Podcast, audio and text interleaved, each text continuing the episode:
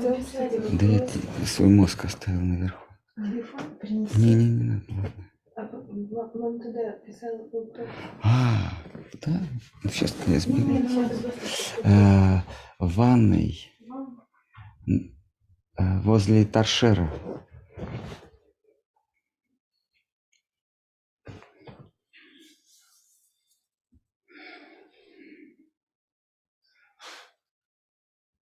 А вы писали вопрос туда?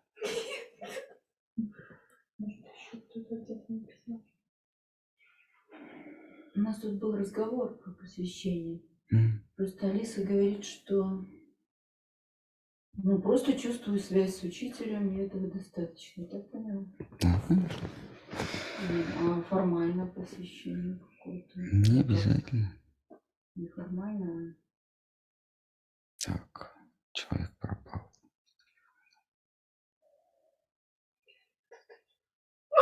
Она попала, попала, попала под шагающий экскаватор.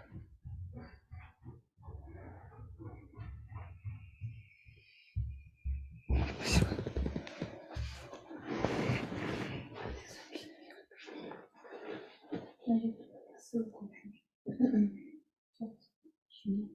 Я на это пошла просто.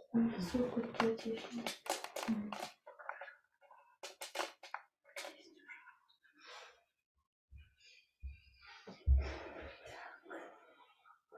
Хорошо.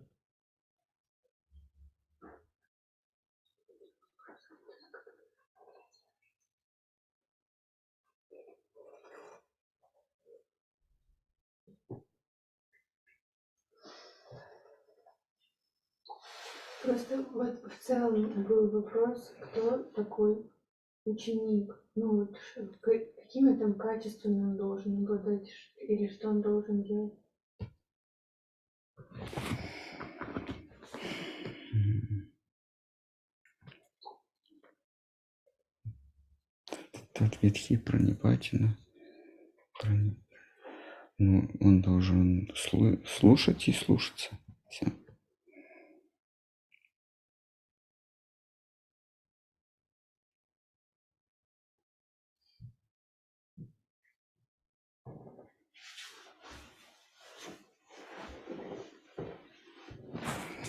Есть какие-то. Да, так. Дандават Махарадж, если принять, что мир иллюзия, то движение в сторону материальных ценностей постепенно ослабевает и больше не приносит чувственных удовольствий. Что в таком случае делать дальше?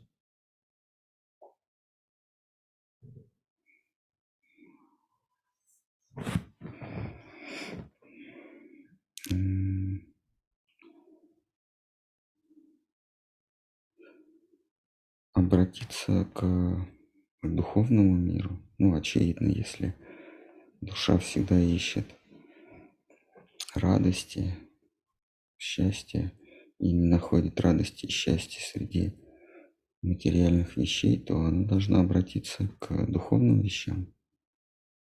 Примерно так.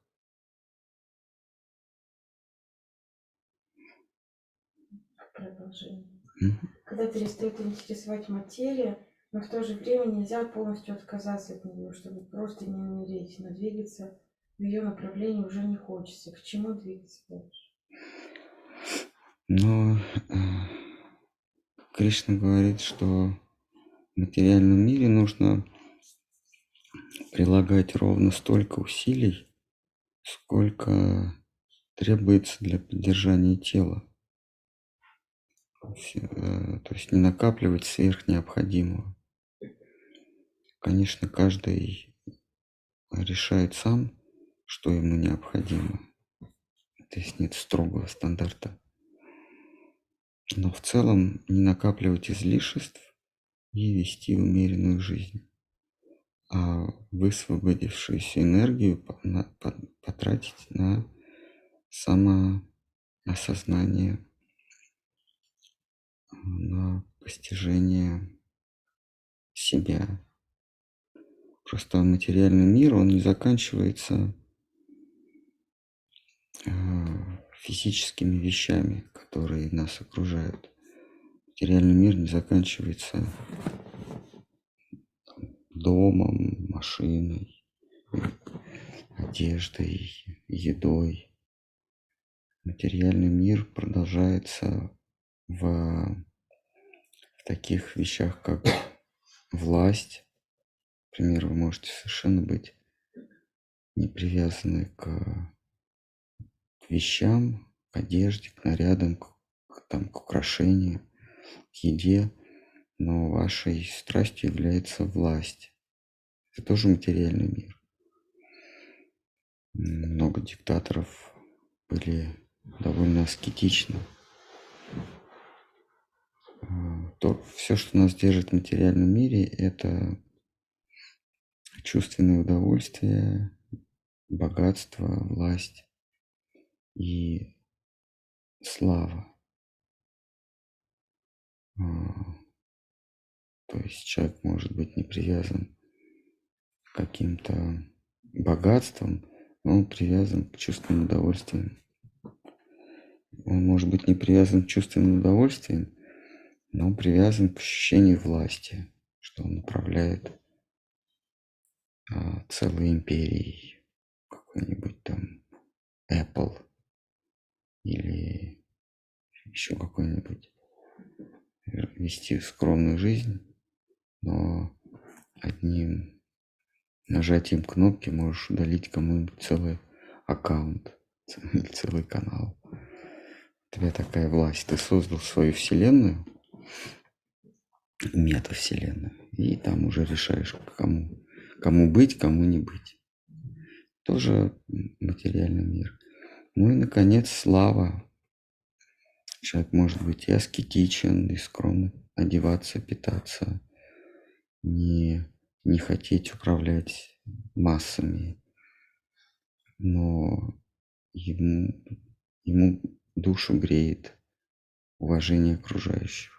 Это такая тонкая, тонкая привязанность к материальному, гордыня. А, если вы справились со, со страстью накопительства, то справ...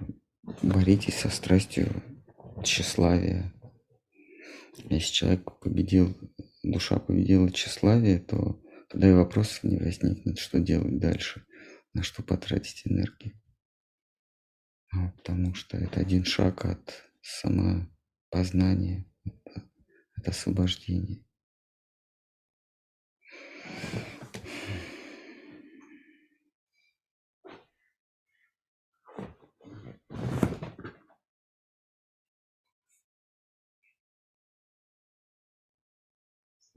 Угу. Как время может существовать без материи? Ведь время – это логическая цепочка событий движения объектов. Это прям онлайн вопрос, да? Ну, то есть человек может сейчас... Ой, с того, с той А. Значит, э, ну, этот тезис не, без, не бесспорен, я с ним не согласен. Время – это не движение, как там сказано? Время – это логическая цепочка событий движения объектов. Да. А, Значит, э, не движение объектов, а перехода одного состояния в другое у наблюдателя.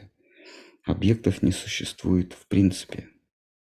То, что мы с вами называем объектами, это наши нек- нек- некие переживания.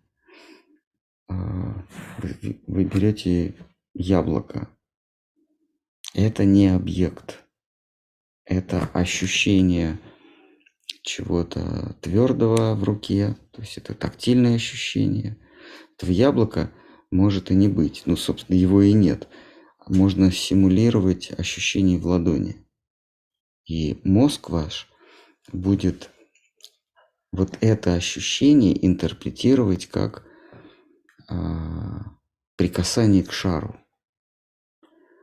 Дальше оно там зеленого цвета. Зеленого цвета нет. Есть некое ощущение, которое ум называет зе- видеть зеленое. То есть ум даже не само яблоко называет зеленое, а состояние наблюдения за вот этой вот частотой называется зеленое. И так далее. Вкус, цвет, запах. Это то, что мы называем объектом. Вот мы берем яблоко. Этот объект имеет а, твердость, этот объект имеет цвет, запах, вкус и э, звука тела, да, можно вот так пощелкать. Вот это то, что является объектом. Но если разложить этот объект, оказывается, что это просто мои ощущения. Вот время есть переход из одного ощущения в другое. Впечатление. Это цепочка впечатлений. Просто иногда мы эти впечатления получаем одновременно, но это иллюзия. А одновременно сознание не получает вообще э, впечатлений. Они всегда чередуются. Вы не можете одновременно видеть яблоко и обонять его. У вас будет быстрая-быстрая смена ощущений, потому что душа неразделима. Кришна в Бхагавадгите говорит, ее нельзя рассечь. Что такое душа? Душа – это сознание. Вот сознание, оно может быть сосредоточено всегда только на одном. Если оно сосредоточено на двух, трех и более, то получается оно, оно рассекается. Сознание всегда сосредоточено на одном.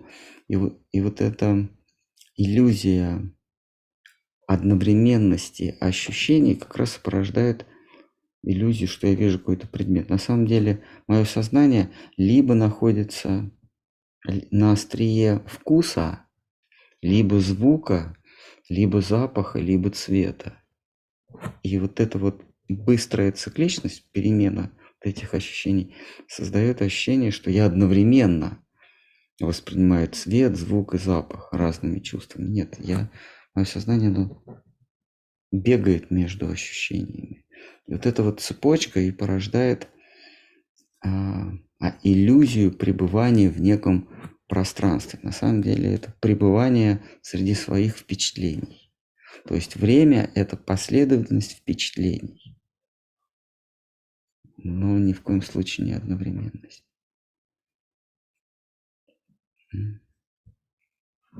Продолжая тему mm-hmm. от того же. Как материя может существовать без пространства, ведь пространство – это местонахождение? Материя не существует без пространства. А я свои ощущения а, разбиваю на а, разбиваю на категории. Одну категорию я называю вкус, другую категорию я называю запах. В зависимости от того, какие инструменты меня, с помощью каких инструментов я получаю эти ощущения. У меня пять инструментов. Есть шестой ум, но он не, не, не наружу. Вот наружные инструменты – это обоняние, осязание, вкус, цвет и э, звук. Вот. А материи в принципе не существует. Мы возвращаемся к предыдущему вопросу. То, что мы называем материей, есть всего-навсего интерпретация моих ощущений. Материя – это колебание а, ну, я понимаю эти вопросы, люди задают, а, получив свои знания на уровне шестого класса средней школы, они с этим и остались. Материя, предметы, вес. Наверное, люди думают, что у предметов есть вес, что у предметов есть протяженность, размеры. Это да, это все на уровне шестого класса. Уже в седьмом классе начинается корректировка этой иллюзии. А, не существует предметов, существует волна. То есть если, если мы, мы прям, если мы начинаем говорить о, ну, о самой сущности физического мира, то, конечно, нет никаких предметов. Э, а эти предметы, то, что мы называем предметы, это на самом деле колебания. Колебания, ну, физики говорят колебания поля. И в зависимости от плотности колебания мы говорим, что вот в этой, вот в этой области колебания э, находится столько-то энергии. А, ну, понятно, в детском саду, в начальной школе говорят, что есть предметы. Уже в средней школе в конце и в, и в институте вам по физике скажут, что все есть энергия. То, что мы называем массой, на самом деле это энергия. Знаменитая Эйнштейновская формула, самая, видимо, знаменитая из всех. Энергия равно масса, умноженной на ускорение. В квадрате на, на ускорение. Значит, ускорение э, это постоянная величина. Получается, у нас энергия равняется массе. То, что мы с вами называем массой, на самом деле энергия. Теперь вопрос, что такое энергия? Энергия – это напряжение. Там, где много напряжения, вот представим себе, я люблю этот пример, на стадионе люди взялись, зрители взялись за руки и начинают гнать волну. В буквальном смысле. Вот один встает, тянет за собой соседа, вот они сцепились, а сосед тянет своего соседа, тот своего, этот уже начинает садиться, за ним его сосед садится и так далее. И получается такая вот волна, да? И вот когда один встает, то создается некое напряжение с соседом. Вот они вместе сидят, напряжения нет. И мы никогда не зарегистрируем движение, потому что нет напряжения. Как только кто-то создает напряжение, вот это напряжение есть энергия. Вот представим себе, что материя как таковая – это некое поле, в котором создаются очаги повышенного и пониженного напряжения. Ну вот как вот люди встают на стадионе, вот где-то между их локтями большое напряжение, потому что он его тянет. А вот когда он достиг уже топа, топчика, и сосед тоже близко к нему, там напряжение меньше. Потом он начинает опускаться, снова создается напряжение. Вот наш, наш мир, ну, материя, это просто некое поле. Физики это называют поле. Они не могут понять, что это за поле, но есть такая теория квантового поля, квантовая теория поля. Все, е, все есть ну, зримый мир – это просто очаги повышенного, пониженного напряжения, а наблюдатель, ну, такое известное понятие эффект наблюдателя, а вот наблюдатель это воспринимает, эти, эти напряжения, как цвет, запах, э, ну и в целом, в целом движение. А на самом деле это просто, э, просто энергия. А энергия есть колебания. Другими словами, все есть колебания, и какие-то колебания, мы говорим, мы уже так интерпретируем. Зеленое яблоко. А на самом деле это просто энергия. Мы интерпретируем этот, эту область материи как яблоко. На самом деле там вот а, напряжение или энергия отличается от рядом, от области рядом, где нет этого яблока. А есть, например, коробка деревянная, да, там другое напряжение. Но в целом все есть едино. Бхагавадгите Кришна говорит, что мудрец, он видит единую причину всего. Мудрец, он воспринимает все как, как некое единое начало, которое распадается на множество следствий. Но при этом само оно не перестает существовать. А, что там в вопросе? Ушел в сторону в переносном смысле. А поле это Прадхана, да, называется на санскрите? Да, да, поле это Прадхана, а, ну или а, поначалу это Махататва. Махаттатва означает великое. Но это на уровне смысла. То есть единое, единое не, некое, как понятие, единое понятие. Махат – это большое, великое, не имеющее границ. Татва – это концепция. И вот эта концепция становится полем. Ну, у кого? Конечно, у наблюдателя. И чем больше наблюдатель погружается в иллюзию, тем больше он расщепляет это поле на какие-то предметы. Понимаете? Он еще причинным океаном называется? Это оно? Да, да. Карана Дака. Карана – это причина. Просто разные фазы вот этого единого обозначаются по-разному. Это может быть Махататва, Прадхана, Каранадака, Киша, э, океан Каранадака. Э, это может быть Вираджа, может быть Майя. Э, то есть Майя это уже тот самый океан с завихрениями, но осязаемый нами в движении. Вот я, например, веду взглядом от одного угла до другого. Я вижу предметы. На самом деле я просто испытываю ощущения. Ощущения закодировано красное, зеленое, синее, черное. Вот эти вот а, ощущения, они интерпретируются мною, как я вижу картины, стены, окно. Просто название я им даю. Вот. Поэтому, когда разрушается в конце света, да, когда разрушается мир, разрушаются обозначения сначала. То есть вот представьте себе, что мы не знаем, как это все обозначается, и тогда это все, мир схлопывается. Мы не будем ничего, мы видим только то, что имеет обозначение. То, что не имеет обозначений, мы это даже воспринять не можем, не понюхать, не увидеть, не услышать. Так работает сознание. Сознание работает с обозначениями. А, поэтому говорится, что душа, дух, даже не соприкасается с материей. Есть некая такая прокладка, она называется ум.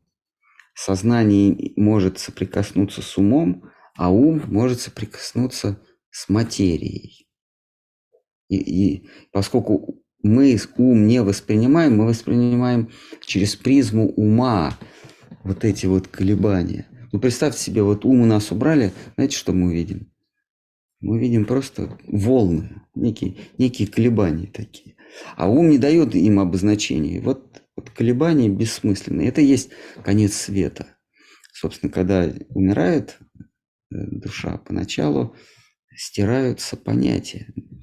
Мы уже не видим, мы уже не видим, э, мы не узнаем родственников, друзей, врагов. Умирает тело, в смысле, вот наш? Ну да, да, потому что каждый раз новое обозначение. Мы когда рождаемся, нас доброжелатели обучают об, обозначать ощущения. Обозначение задает Брахма? А нет, обозначение задает вот кто, в, в каком окружении мы оказались. Не, Брахма создает свои там обозначения, но вот такие вот, в которых мы здесь, это нам родители говорят, ну или там, а, а, волчьей стаи друзья говорят, это дается обозначение. Вот, то есть сознание с, э, не, не соприкасается с материей. Это в книге «Субъективная эволюция» в самом начале. Там глава называется «Материя», ископаемое, что-то такое сознание. Там как раз говорится, что между сознанием и, и материей есть прослойка, которая есть ум или тень, тень сознания. А, такой конвертер. Мы, мы можем колебания можем обозначить, и дальше мы работаем только с, с обозначениями. А что там еще я, по-моему, что-то упустил. А? Сейчас мы закончим с этим. Прочитать еще раз? Угу. Как материя может существовать без пространства, ведь пространство – это местонахождение. Значит, э, это, извините, ваше э, личное определение, которое даже не согласуется с физикой, которую в школе обучают. Пространство – это что там? Как, как, как вы говорите? Ме- Местонахождение. местонахождение. Нет, такого нет, такого вообще понятия нет. Значит, про- э, пространство – это свойство, я согласна учебнику физики, пространство есть свойство предметов располагаться относительно друг друга. Если уж мы говорим про классическое определение пространства, ну, вам э, в институте вам скажут, вообще-то пространство, э, пространства нет четкого определения, но наиболее понятные нам это свойство предметов располагаться относительно друг друга. А, Вы будете удивлены, но такие привычные понятия, как пространство, время, а, электрический ток, между прочим, а, энергия, поле, вот у этих базовых, базовых объектов, да, или базовых понятий нету четкого определения. Предполагается, что мы все это знаем уже, когда мы говорим время. Мы не объясняем друг, другу- друг другу, что такое время, потому что предполагается, что все это и так понимают. Но а, если вы вдруг скажете, а я не понимаю, что такое время, вам скажут, что ну тогда вон из зала. Ну Вот, то есть э, а, у пространства нет четкого определения, но наиболее а, общепринятое это свойство предметов располагаться друг относительно друг друга. Если мы под предметами понимаем, а, понимаем сгустки энергии, то тогда пространство это распределение сгустков энергии А, или свойства, свойства энергии размещать одни э, очаги, э, э, очаги сгущения и разрежения. Плотность. Плотность, да. а Если мы еще идем дальше, а что такое плотность? Физики вам тоже не скажут, что такое плотность. Это и так понятно. Вот это более плотное, а вот это менее плотное. Но в квантовой физике плотность – это плотность колебания. То есть, если идет некая волна, звуковая, так- там, обонятельная, цветовая, где больше колебаний, не- независимо от того, каким приемником, этим или этим, или этим вы это колебание ощущаете, где больше плотность колебания, тем более, мы говорим, более, масси, более плотный, вернее, где больше частота колебаний, мы говорим, это более плотный предмет. Это прям, это прям а, а, земля, ну, камень. Там просто очень плотные колебания. Где колебания разреженные, это бо- более пластичные. Те же самые предметы, но это мы говорим, это воздух. Вот, вот мы руку выставили, дует ветер. Мы рукой чувствуем ветер. Потом рукой чувствуем камень. Но это те же самые ощущения, просто плотность колебаний разная. И мы интерпретируем. Я прикоснулся к воздуху. Это просто интерпретация колебания, которое передается мне через руку в мозг. Я прикоснулся к дереву. Это другая частота колебаний. И, соответственно, интерпретирую я это как прикоснулся к дереву. На самом деле я просто испытываю ощущения и называю их. Коснуться дерева, коснуться воздуха. А ключевой вопрос физики, а колебании чего? Ну, понятно, что в физике вам, физики вам скажут, есть некая материя, но сейчас это уже не называется не материя, а поле. Вот поле колеблется, и наблюдатель, есть такой, я говорил, эффект наблюдатель, и наблюдатель ощущает, э, интерпретирует по-разному эти колебания. но колеблется поле. А в философии вет, ну, в нашей философии, колеблется не поле, а колеблется сам наблюдатель.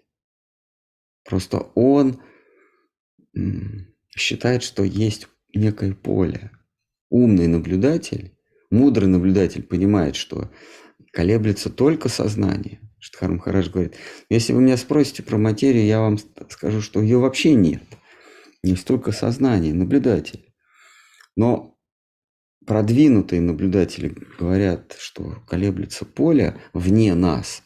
Думают, что все-таки есть что-то снаружи. А, а глупые наблюдатели говорят, какое поле? Где вы это поле видели? Вот дерево, вот машина, вот диван, вот люди. Вот они есть. Какое поле? Ну хорошо, значит, ну живите со своими предметами. Но мудрец, он говорит, да нет, какое поле? Я есть поле. А, как я привожу пример, такой эффект а, Доплера, да, а, я, значит, вот мы, мы слышим, как к нам приближается полицейская машина. Она, мы слышим ее сирену на одной частоте, когда она приближается. Когда она нас удаляется, э, частота выше. Ну, вспомните, да, полицейская приближается, у-у-у, только нас миновал, начинает удаляться, там у-у-у. К чему? Потому что в первом случае колебаний больше на, на, за единицу времени. Допустим, условно, там 20 колебаний, я слышу, как у, -у, -у. А когда он начинает удаляться, он, естественно, он удаляется значит, до меня доходит меньше колебаний. Я уже слышу тот же самый звук, но на другой частоте. Соответственно, наблюдатели, двигающиеся с разными скоростями, будут говорить, а, что машина звучала так, сирена звучала так, а другой будет говорить, нет, иначе. Вот так и весь наш мир, в зависимости от того, с какой скоростью мы перемещаемся – ну или и это называется состояние, в зависимости от состояния нашего сознания, мы мир воспринимаем по-разному. А если мы еще к глазам, ушам добавим еще и запахи, и прочие ощущения, то картина мира для, для какой-нибудь летучей мыши, для муравья, для человека, для птицы совершенно разная. Мы живем все в разных мирах. Вот так. А последовательность это есть сознание, оно приходит в некое колебание. Это колебание порождает ощущение времени. Времени не существует, есть просто последовательность ощущений. Из времени проявляется или разворачивается, эволюционирует пространство.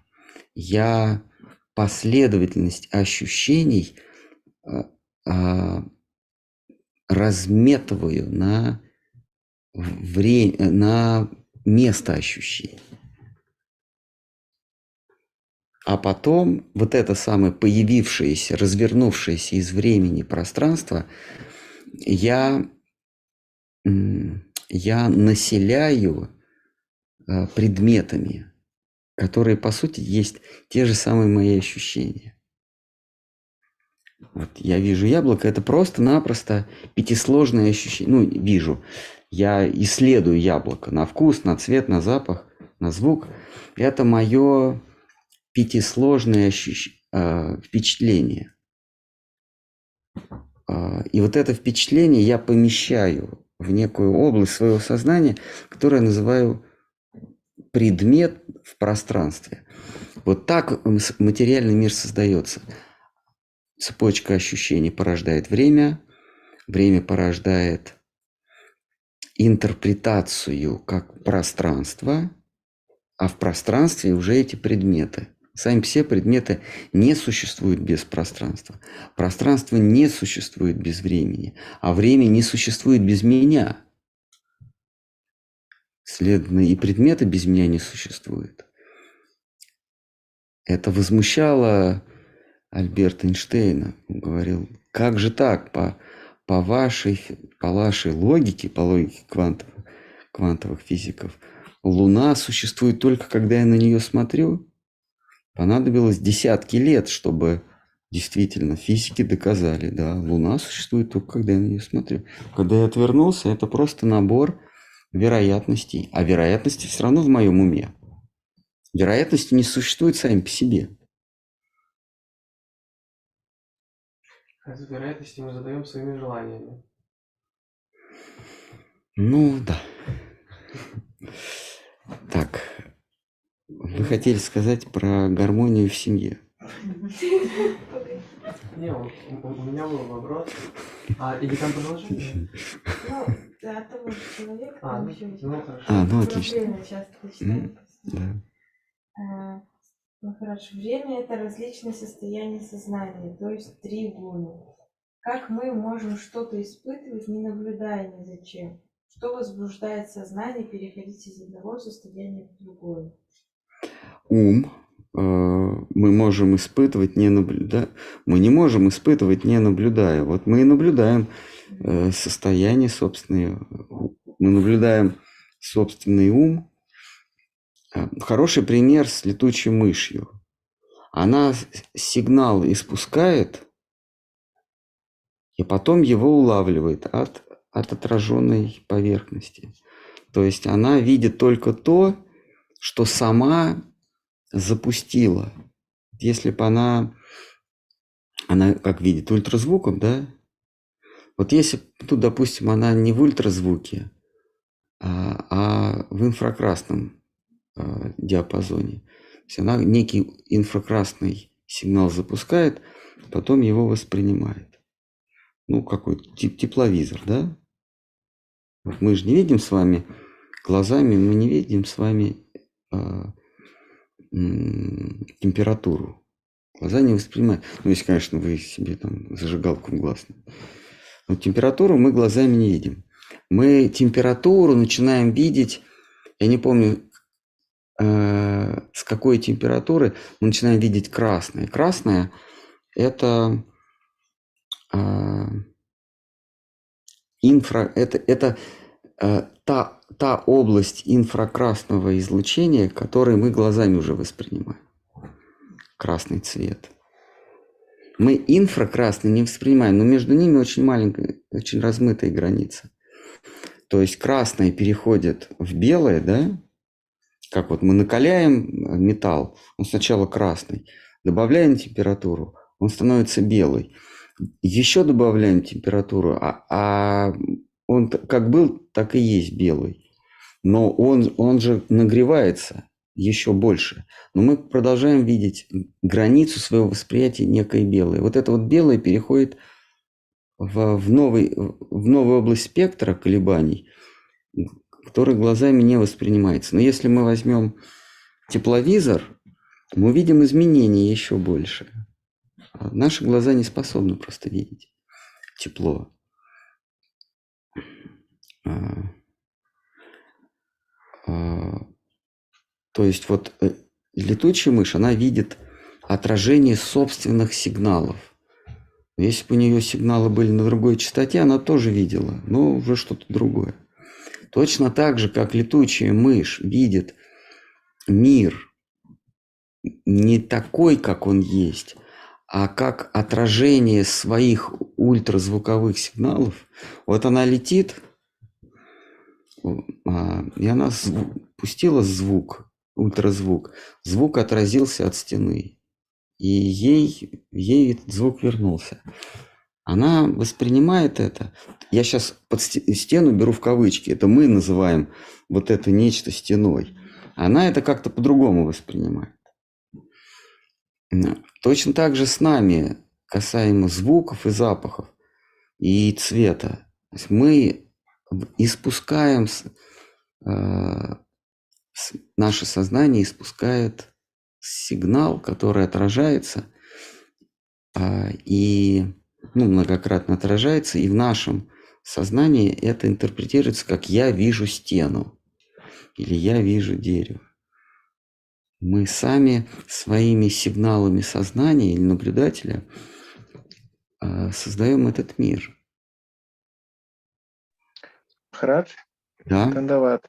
Махарадж, Да. а был вопрос по поводу вот этого восприятия, интерпретации формации мнения а, в голове у человека. А, Я, я, я вам, по-моему, отправлял. М, Читать его, может? Да, да, пожалуйста, еще раз его прочтите. У меня, наверное, он не сохранился. Сейчас я вас найду. Э, э, в, по- в по- в попытке поиметь какое-либо представление о мире вещей и событий, э, наблюдатель сталкивается с следующей проблемой. Э, То, что наблюдатель заметил, и то, как он это интерпретировал, указывает на особенность, э, особенности самости наблюдателя. Когда, когда у наблюдателя появляется представление о чем-либо вовне, это меняет дальнейшую интерпретацию событий наблюдателем, что приводит к подмене данности на свою версию происходящего. А В таком случае, как э, п- практикующий может э, формировать какое-либо мнение о чем-либо и может ли? Получается, что любое формирование мнения уводит человека от смирения и способности принять Господа. Это вот так все сложно, ладно. А вот мне, мне Романанда скинул я на попытке поменять какое-либо представление о мире. Сталкивается ли же, что то, что наблюдатель заметил, и то, как он интерпретировал, да, да, то, как наблюдатель заметил, в кавычках, то, как он это интерпретировал, указывает лишь на особенности самости наблюдателя, да? Когда у наблюдателя появляется представление о чем-либо вовне, это меняет дальнейшую интерпретацию событий. Ну, честно говоря, я даже не понимаю вопроса. Ну, в смысле, в чем вопрос-то? Здесь, здесь указано, э, здесь конста- кон- есть констатация факта. Действительно, то, что мы наблюдаем, на самом деле это наша интерпретация м, моего состояния. Я нахожусь в неком состоянии, в- так, же- так, в неком колебании. А, вот эти гуны, там, э, са- э, сатва, раджас и тамас, умиротворение, возбуждение и помрачение, это три группы моих состояний. А, Умиротворение – это такой штиль. Возбуждение – это колебания средние. И отупение – это очень частые колебания. Можно сравнить с гвоздями. Если гвоздей нет вообще, то вам не больно. Если гвозди э, разряжены, то вам очень больно, когда они натыканы на расстоянии, допустим, 5 сантиметров. Очень больно. Но вот мы начинаем эти гвозди увеличивать, плотность гвоздей на квадратный дециметр, и мы уже спокойно стоим. Когда их очень-очень много натыкано. Вот примерно так. Когда гвозди нет, это сатва. Потом они начинают... В раджасе мы, мы страдаем. Раджас – это гуна страсти. Страсть от слова страдание.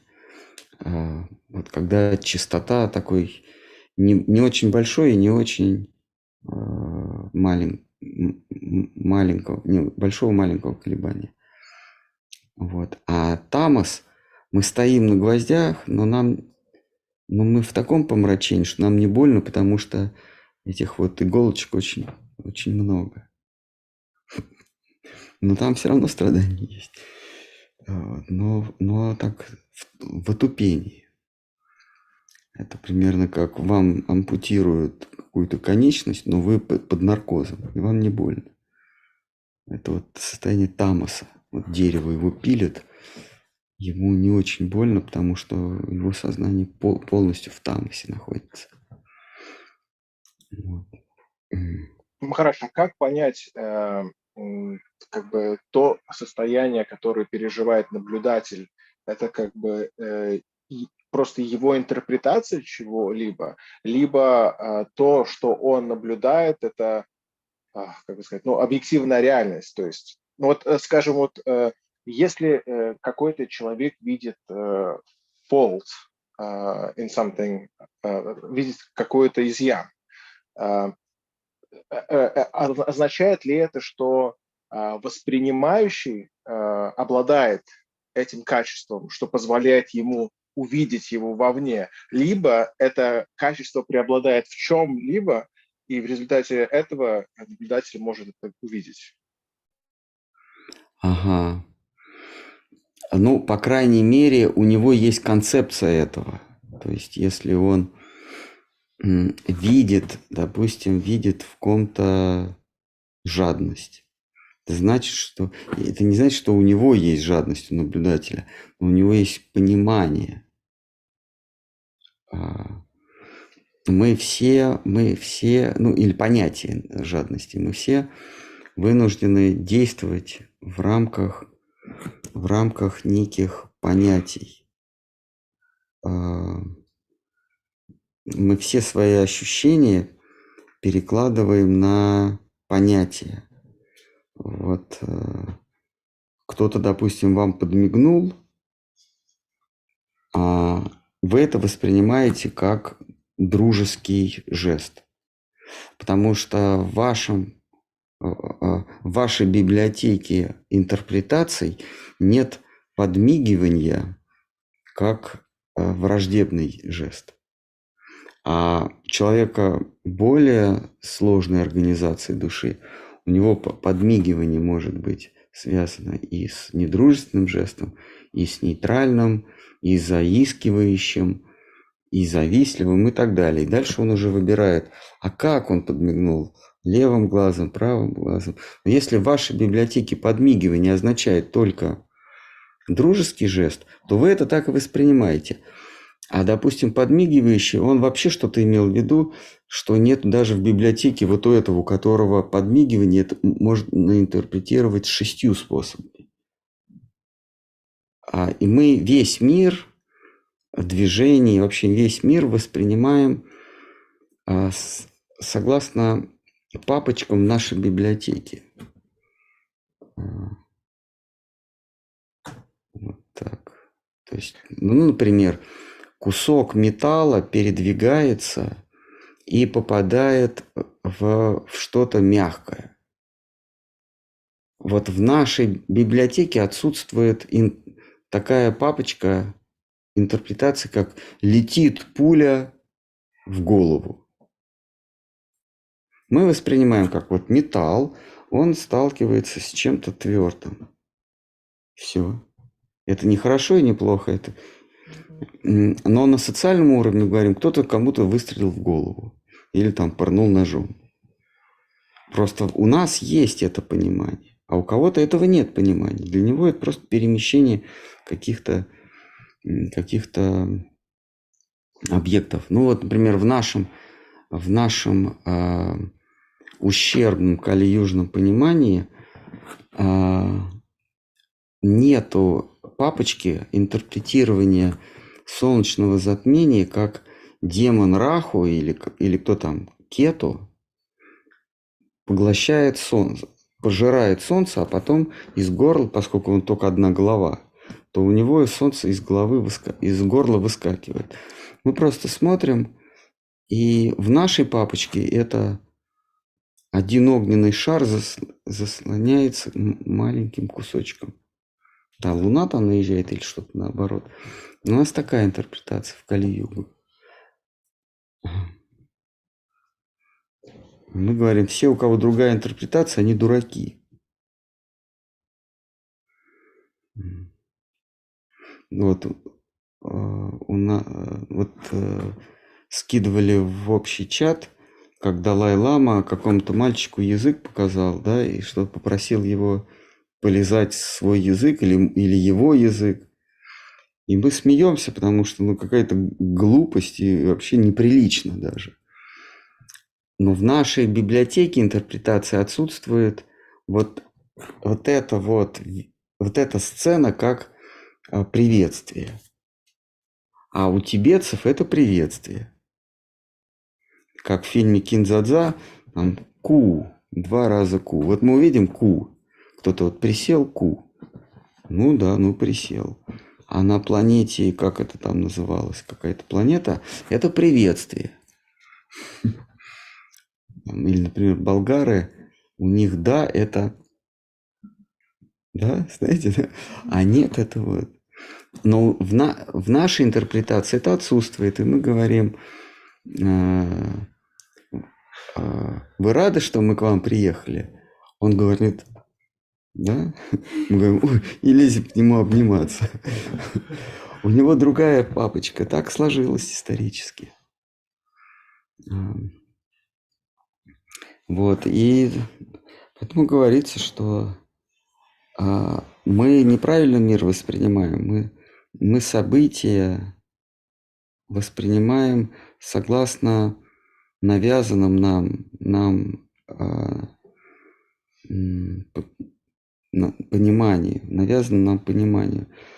И в духовной жизни мы как раз отказываемся от привычного нам понимания и пытаемся глядеть на мир с точки зрения садху. Вот как они смотрят, так и я хочу посмотреть.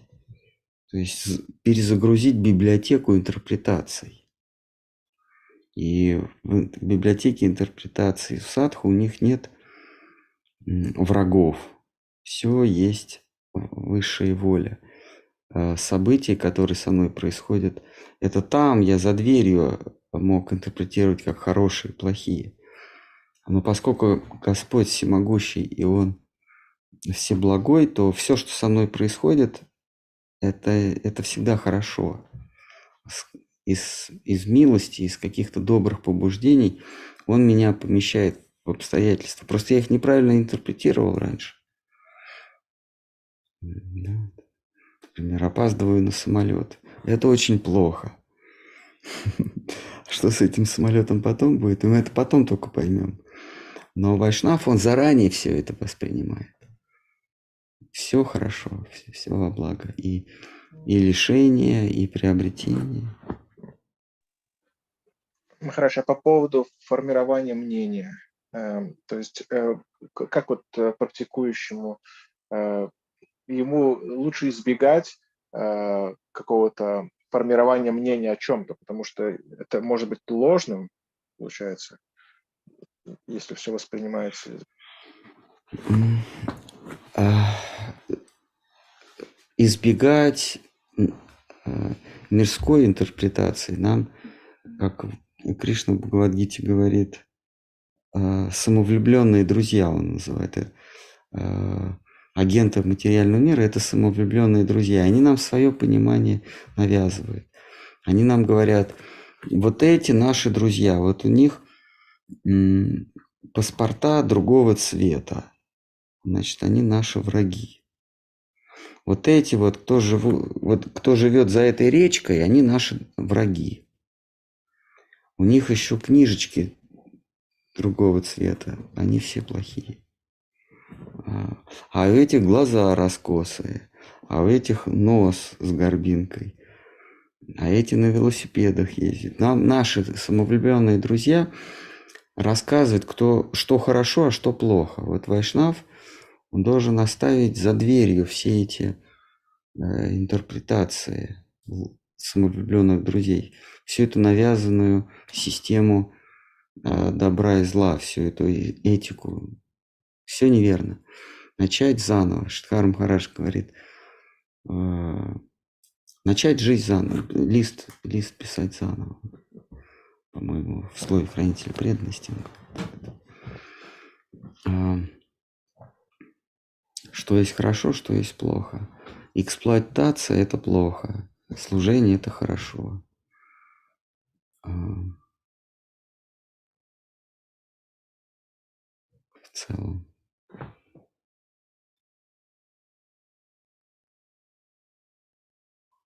Действовать во имя тщеславия – это плохо.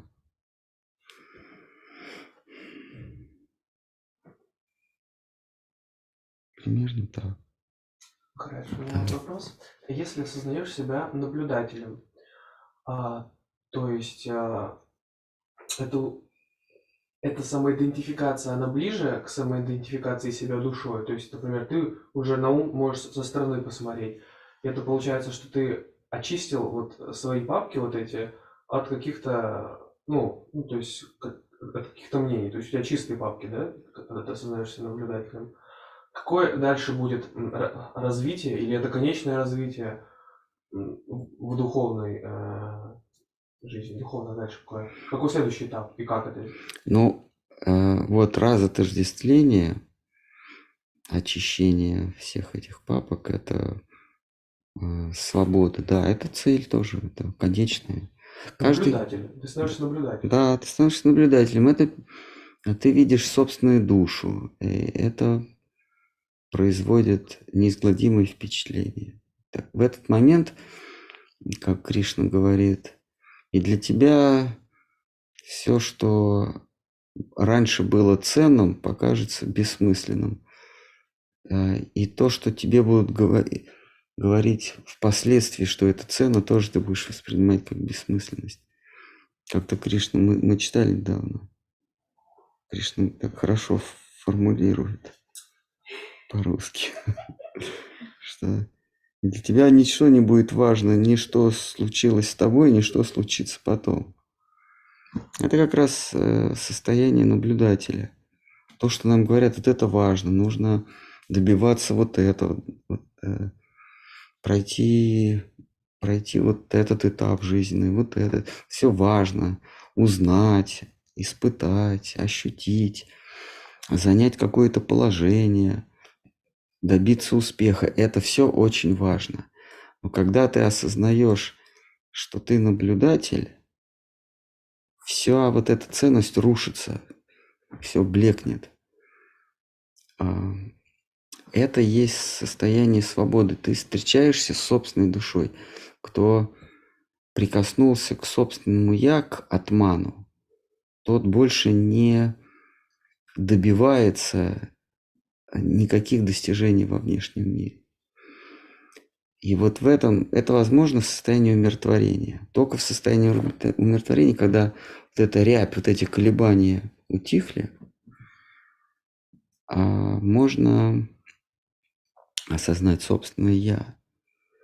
Но следующий этап – это йога, когда йог наблюдает сверх-я, параматму. А, пребывает в состоянии «я» – это высокая, высочайшая цель. Но это не конечная цель. Есть еще даршан или зрить сверх-я. Вот этот вот, кто нашел радость в себе, именно в себе, называется Атма-Рама. Атман – это я, Рама – радоваться. Атма-Рама – тот, кто черпает радость от того, что порушились все иллюзии. Черпает радость от того, что он наблюдатель. Его ничто не касается в этом мире. Но даже такие атмарамы, они они приходят в возбуждение, соприкоснувшись с чем-то более высоким, чем с я, чем атма. Э, это прекрасная реальность. Шри Кришна – прекрасная реальность.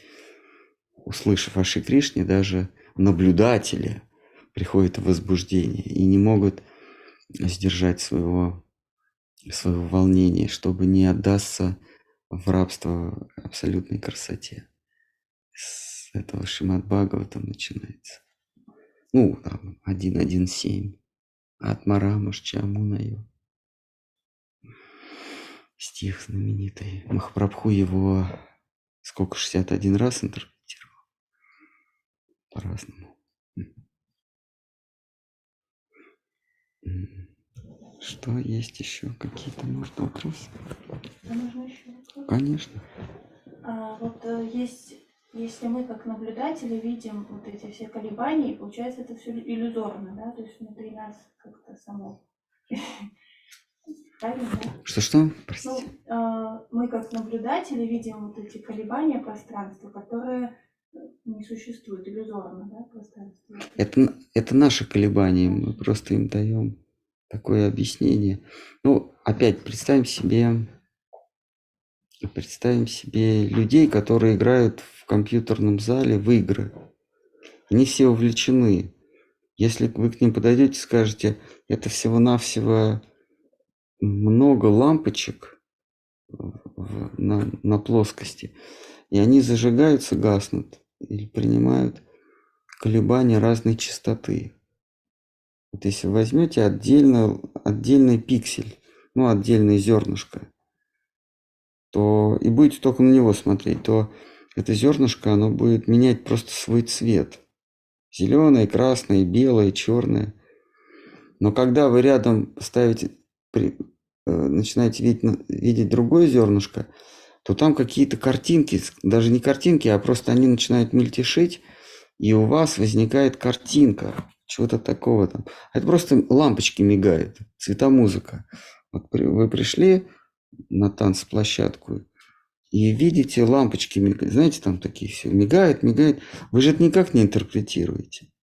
Потому что нет такой задачи. Просто что-то мигает. Но те же самые лампочки начинают мигать на экране, вы говорите, я прошел первый уровень, там, прикрой меня. Да, вот если будете слушать, что там в зале в этом говорит, прикрой меня, черт, я, я обхожу справа, я обхожу слева. Куда ты обходишь? Где право, где лево? Это просто лампочки мигают. Но он в этом пространстве. Он там ходит по комнатам, а, побеждает э, дзот какой-то, уворачивается от пуль. А что там такое пуль? Это значит, что красненькое, оно такое растет. Вернее, сначала одна лампочка, потом две, три увеличивается, и это, это интерпретируется, как в тебя летит пуля и, и взрыв. Это просто цвета. Вопрос интерпретации. Вот заходит человек, который не вовлечен в эту игру. Он снаружи смотрит, что просто сумасшедшие какие-то. Кого прикрой? Куда? Я убегаю, за, за мной много врагов. Куда ты убегаешь? Ты просто сидишь, и у тебя судороги. Ну, в смысле, это называется мышкой. То есть вот он берет какую-то пластмассовую такой предмет, такой э, полусферу, и у него судорога. И он кричит, я убегаю, прикрой меня. У меня кончились патроны. Какие патроны? Вы кто такие вообще? Вот примерно то же самое приходит происходит в этом мире, когда садхун смотрит на нас, которые за этих, за... белые пришли, грабят, красные пришли, за тех, за всех. Они, значит, землю начинают делить. Это моя река. Это, нет, это, это мой город, это моя земля. Мы здесь, мы здесь всегда жили. Кто мы? Потом ставят каких-то солдатиков, очерчивают, берут песком, посыпают, очерчивают, какие-то столбы ставят. И, и эти люди с серьезным видом начинают защищать. Чего они защищают? Землю. Как... А что такое земля? Это песок, э, остатки сгнивших животных. Ну, вот это перегной. Это что такое? Это органическое ведь что-то. Это кто-то когда-то умер, они сидят это защищают это мое, это, это не мое. Вот. А если есть вот я и есть вот этот садху, это же тоже мы в каком-то пространстве? Но он в другом пространстве. То, что я воспринимаю. А я не в том пространстве, когда он ко мне приходит? Нет, понимаете? вы в своем пространстве. Вы слушаете и это по-своему воспринимаете. А он в другом пространстве. Мы пытаемся, мы в, в этой игровой комнате, мы пытаемся как-то оторваться, но тот, кто э, э, предлагает духовные усилия, он уже и вроде надо кормить кота, ну, ну игра такая есть, кормить там или съесть, ну кто по-разному, одни съедают, другие кормят, всех, всех свои жизненные задачи. Вот. Он еще в этом пространстве, но он как-то еще уже, вернее, отрывается, и проповедь садху как-то проникает к нему в ум. И это, это не, не быстрый процесс. Постепенно, постепенно он понимает, что этот мир с его ценностями – это просто какая-то игровая компьютерная комната. Постепенно это приходит. Поэтому и говорится, что Вайшнав говорит, обращается к садху, позволь мне глядеть на мир твоими глазами. А, а, Кора, море, атма, садха. Позволь мне действовать с твоей точки зрения. А. Ну, вот эти вот компьютерные, они играют. Причем каждый в свою игру, там какие-то команды сбиваются, защищают. Вот знаете, есть так, такие игры, где надо поставить где-то флаг. Да, есть такое. И там две команды. Они еще так странно задом бегают. Такие. Вот. И ты видишь своих друзей, видишь врагов. Какие друзья, какие враги. Просто пиксель. И Садху, он по плечу, по плечу сначала бьет. Эй, ты совсем зарапортовался. Туда отстань и дальше. Ну, по крайней мере, он Садху увидел. Постепенно игра ему, ну, может надоесть, но он из жизни в жизнь, это значит, перезагружают, он просыпается, новые задания. Нужно другая игра, цивилизация. Нужно что-то строить, от врагов отбиваться. Потом шутер. Потом игра, мне нравится, достань своего соседа. Там надо вредности делать. Какого соседа? Там просто лампочки загораются. Нет никакого соседа. Ты один в этой комнате. Лампочки загораются. Тебе просто задание дали.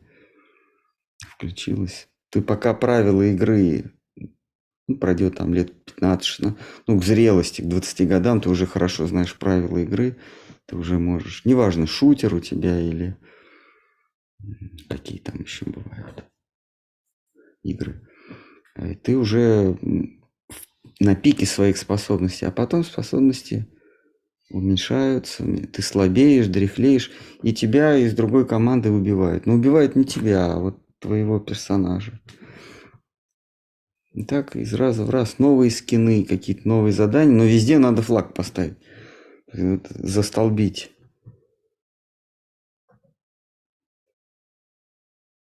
Да. А вот если получается то, что я вижу или слышу, это, это моя интерпретация э, колебаний, которые происходят, то, точнее, моих колебаний. Ну да. А почему, откуда я колеблюсь? А нас приводит в колебания эм, стремление к счастью, к красоте сознание, оно изначально умиротворено. Его вывести из состояния равновесия, брахман, он всегда умиротворен. Но вывести его из состояния равновесия может что-то за пределами сознания. Как э, э, замкнутую систему двигающиеся прямолинейно равномерно, ну или находящиеся в состоянии покоя, что одно и то же, может вывести из, из, из равновесия только внешняя сила, что-то извне. А, вот, вот у вас покоящийся предмет, шар какой-то. Покатиться он может только если по нему ударили. Ну, что-то извне. Ну или изменили там угол наклона вдруг. Также и сознание, оно всегда находится в состоянии покоя. Но что-то его выводит за пределами, какая-то сила извне. За границами сознания может быть только счастье, красота. Все остальное внутри сознания. И вот, это, вот это вот поиск счастья выводит нас, нас как, как сознание, как частичку сознания из состояния равновесия – и вот мы пытаемся найти это счастье. Вот так вот мы стоим, кто-то нас в спину толкнул. И мы, вы, мы упали, мы вышли из состояния равновесия. Мы оборачиваемся и, и, и думаем, ведь так здорово вот меня толкнули. И мы начинаем искать, кто же нас толкнул, оборачиваемся. Вот сознание, оно занимается тем, что ищет поиск того, кто вывел его из равновесия, но не там ищет. Вот он, оно упало и начинает на карачках искать, э, кто же его вывел из состояния равновесия. Вот этот вот поиск счастья, это и есть а поиск того, кто вывел нас из состояния равновесия. Кришна. Поиск Кришны прекрасной реальности. Некая реальность прекрасная нас вывела из состояния умиротворения сатвы, шутха сат, чистой сатвы. И мы начинаем ее искать. А, а вот мы недавно читали в Гите, а, что а, мудрый, он э, черпает счастье внутри себя. А, ну вот я не понимаю, что значит, ну, познать себя. И вот когда я начинаю об этом думать, кроме какой-то пустоты, я ничего не понимаю.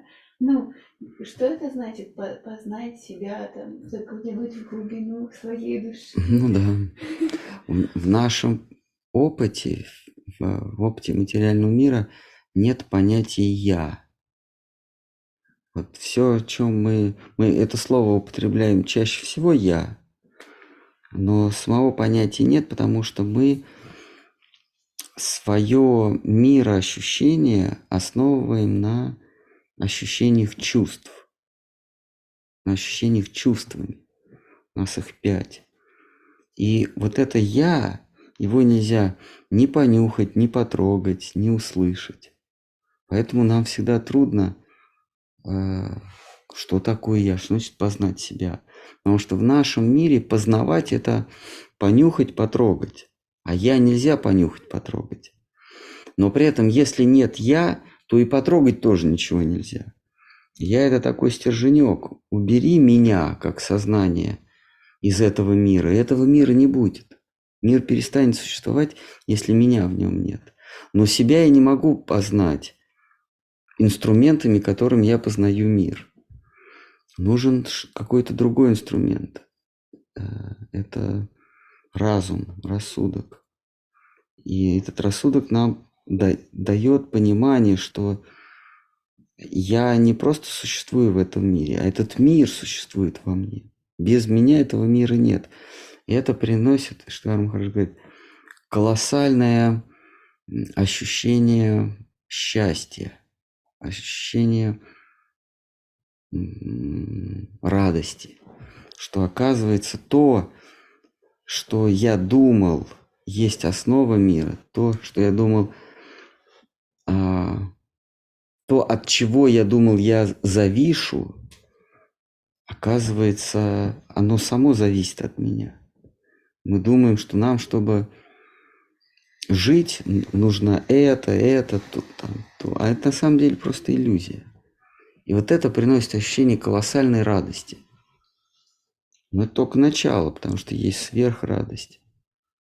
А избавление от иллюзии – это не то же самое, что очарование красотой. Но это тоже очень много. Есть еще. Махарас, а можно? Да, да. А может вот эта э, иллюзия не постепенно, вот как вы, а, а в, в один миг отойти? Такое вообще возможно? Ну, миг это по какой шкале времени? В одночасье, вдруг. Ой, да, это поясняет. Это многое объясняет. Да, да, может быть. Просто когда это происходит, то это всегда вдруг, а там во внешнем мире это могло бы быть э, миллионами рождений. А что тогда с этим существом может э, произойти? Это э, равнодушие э, ко всему он может испытать или наоборот сумасшествие? Как он может жить, если он вдруг понял, что вокруг? Ну, Равнодушие, ну, сумасшествие – другая история. Сумасшествие – это должен сумасшедший быть рядом. А это примерно как, ну, сумасшествие, да, для внешнего мира, конечно, это сумасшествие. Как у Льва Толстого написывает свое арзамасское, как это, как это в литературе называется? Арзамасское прозрение. Вот Лев Николаевич Толстой поехал со своим управляющим в Арзам. Ну, там по каким-то делам что-то покупать. Он помещиком был. Там в, го... в гостинице он то, что мы говорим арзамасское прозрение, или у Набокова э, Солом, подскажите мне. Ну. В ультиматуле. Ультиму, в ультиматуле как-то это вот его, его состояние называется. Ультиматуле, да, вот там, при, там человек испыт, испытал вот это самое прозрение бессмысленности никчемного этого мира, никчемности этого мира и ценности себя. А Лев Толстой описывает свою Арзамас в нескольких произведениях, но вот в «Войне и мире» это когда а, Пьера Бесухова французы запирают в амбаре. Вот. И там солдат, французский солдат говорит, ну-ка давай, заходи амбар, э, иначе я тебя свяжу там или проткну штыком. Тут на него находит, ты, ты меня можешь связать. Вот у него мгновение это прозревает. Ну да, до этого он каким-то масоном, с какими-то масонами общался, какой-то благотворительной деятельностью занимался, по балам ездил, и везде он чувствовал какое-то неудовлетворение. И тут он вдруг осознает, что он есть душа, чистая, вечная душа. И какой-то там дяденька в, в униформе тычет в него штыком. Говорит, ну-ка давай быстро. И у него вот это прозрение, ты, а что ты можешь своим штыком сделать против меня? не против тела, а против меня. Вот, вот это вот есть прозрение. Но всякий раз, когда оно происходит, оно происходит мгновенно, для тебя мгновенно, но для стороннего наблюдателя это многие годы, многие жизни, может быть. Как, как э, частица, набравшая скорость света, фотон, а, он сам ощущает, что времени нет. Вот если бы мы стали фотонами, мы бы ощутили, что времени нет. Но для стороннего наблюдателя фотон вполне себе летит из точки А в точку Б. Но фотон сам себе, он, он никуда не летит, вот сам он, для себя. А, такой физики есть горизонт событий, что мы видим, как в черную дыру улетают э, предметы. И, но сами предметы, если мы вдруг переместимся на эти предметы, которые в черную дыру улетают, они не ощущают, что они куда-то там улетели. Они просто вот... Для них нет горизонта событий, а для нас есть. Они исчезают. Понимаете? Мы берем ну, как они рисуют эти, э, эти свои э, э, воображают себе, что вот галактика улетает в черную дыру. Вот она летит, она летит, летит, а потом она исчезает. Она долго летит вот к этой границе этой черной дыры. Ну, возьмем условно эту самую галактику, она ничего не ощущает, она оказавшись с нашей точки зрения в черной дыре, она осознает, это самая галактика, ну или звезда, или еще какой-то предмет, что она всегда там была. Вот мы, испытав это самое арзамасское просветление или прозрение, мы осознаем, что мы всегда в времени, время исчезает.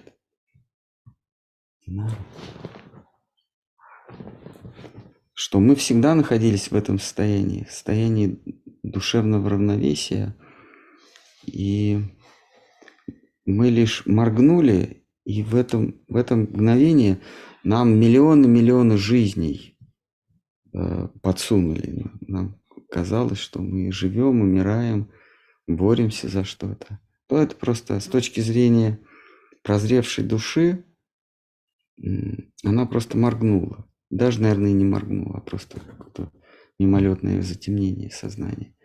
momentary lapse of reason.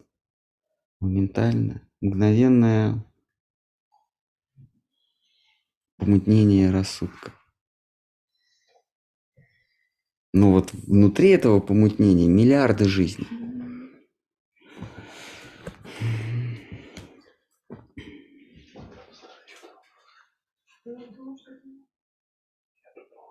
А, давай поставим. А. Рассуждение начинается с осуждения. Простите? Спрашивают, рассуждение начинается с осуждения. Интересный поворот, не знаю. Рассуждение – это м, разделение, развод э, по категориям. Ну, чаще всего это развод по противоположностям. Если в вашем случае противоположность это хорошо и плохо, тогда рассуждение начинается с осуждения. Вот это хорошо, вот это плохо. Но оно неизбежно придет к обозначению это А, это Б. Нет ни хорошего, ни плохого. Но если мы в двойственности хорошо-плохо, то это будет, конечно, осуждение. Потому что плохое это, это, это осудительно, хорошее это одобрительно.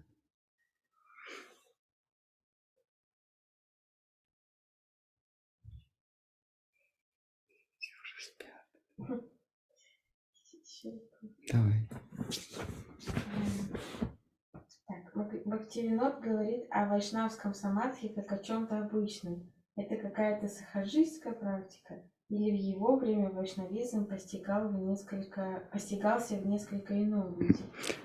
в его время. А, Самадхи для Вайшнава не представляет никакой ценности. Между тем, для, для человека, для нормального человека, самадхи – это све- что-то сверхценное. Погружение в самадхи – это погружение в состояние отсутствия тревог. Не потому, что ты про них забыл, а потому, что их нет. На самом деле в этом мире нет ничего такого, о чем можно было бы тревожиться по-настоящему.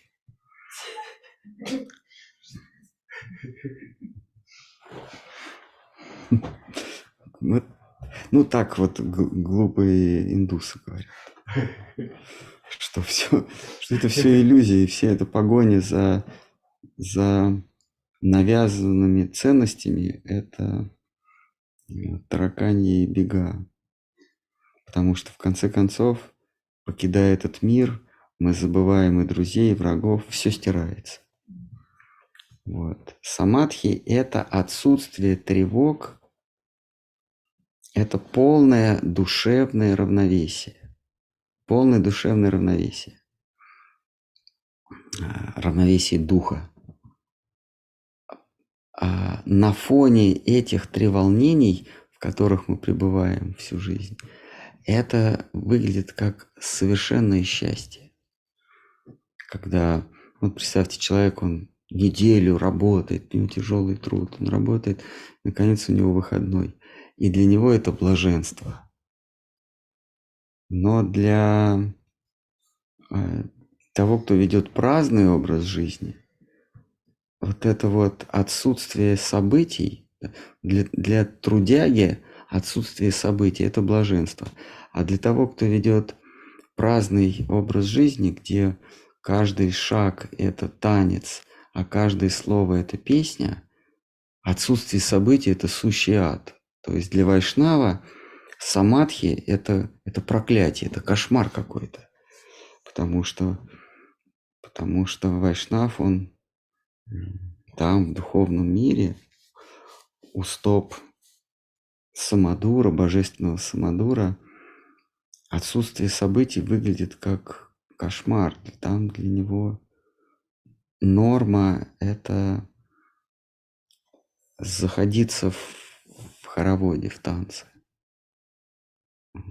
И там и треволнение есть от того, что хозяин может пропасть. Ну, он всегда пропадает. Пытаешься, он говорит, я тут, и оп, а там нет. Потом нет, ха-ха-ха, я здесь. Потом нет, я здесь. И вот пока ты всю пленку эту не, не раскрутишь, там только будет Кришна, и то его там нет, потому что ха-ха-ха.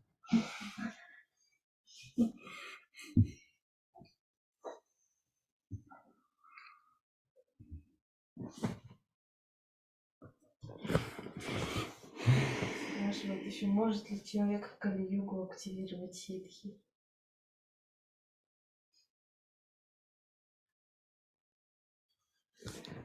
Что, это просто вопрос, история из Бхагаватам про чувака, который растянул вдох и выдох на полгода.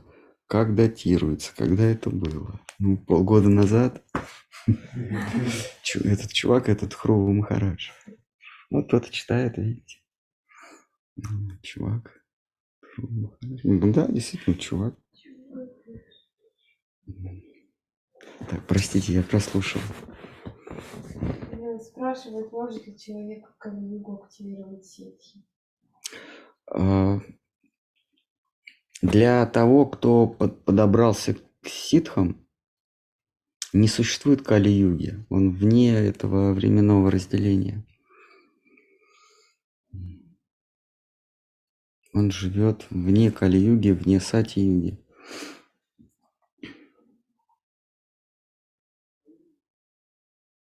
Это как э, под облаками есть смена времен года, и смена погоды. Вот на Земле под облаками есть пасмурно, солнечно, дождь может идти, снег. Но если вы поднялись над облаками, то там нет по- погоды, там всегда ясно, там всегда солнечно.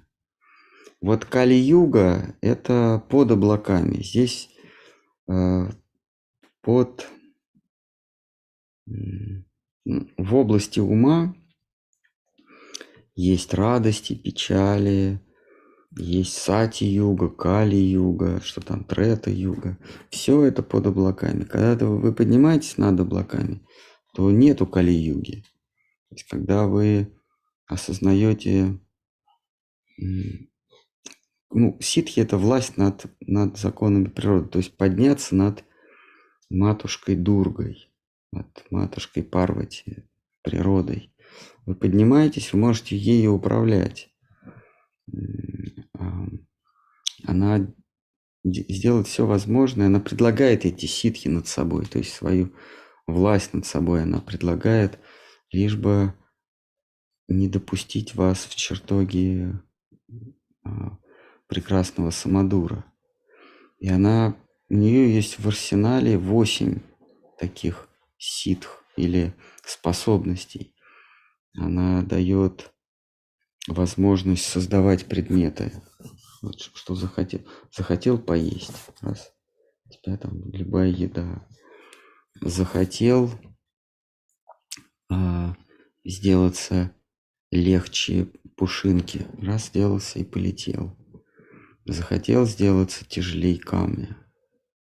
Вот. Кто-то на тебя напал, ты таким камнем сделался, и он разбился. А, и так далее. Захотел читать чужие мысли, прочитал. Следующий шаг. А чё, какая разница, я их буду читать? Я лучше буду свои ему насаждать.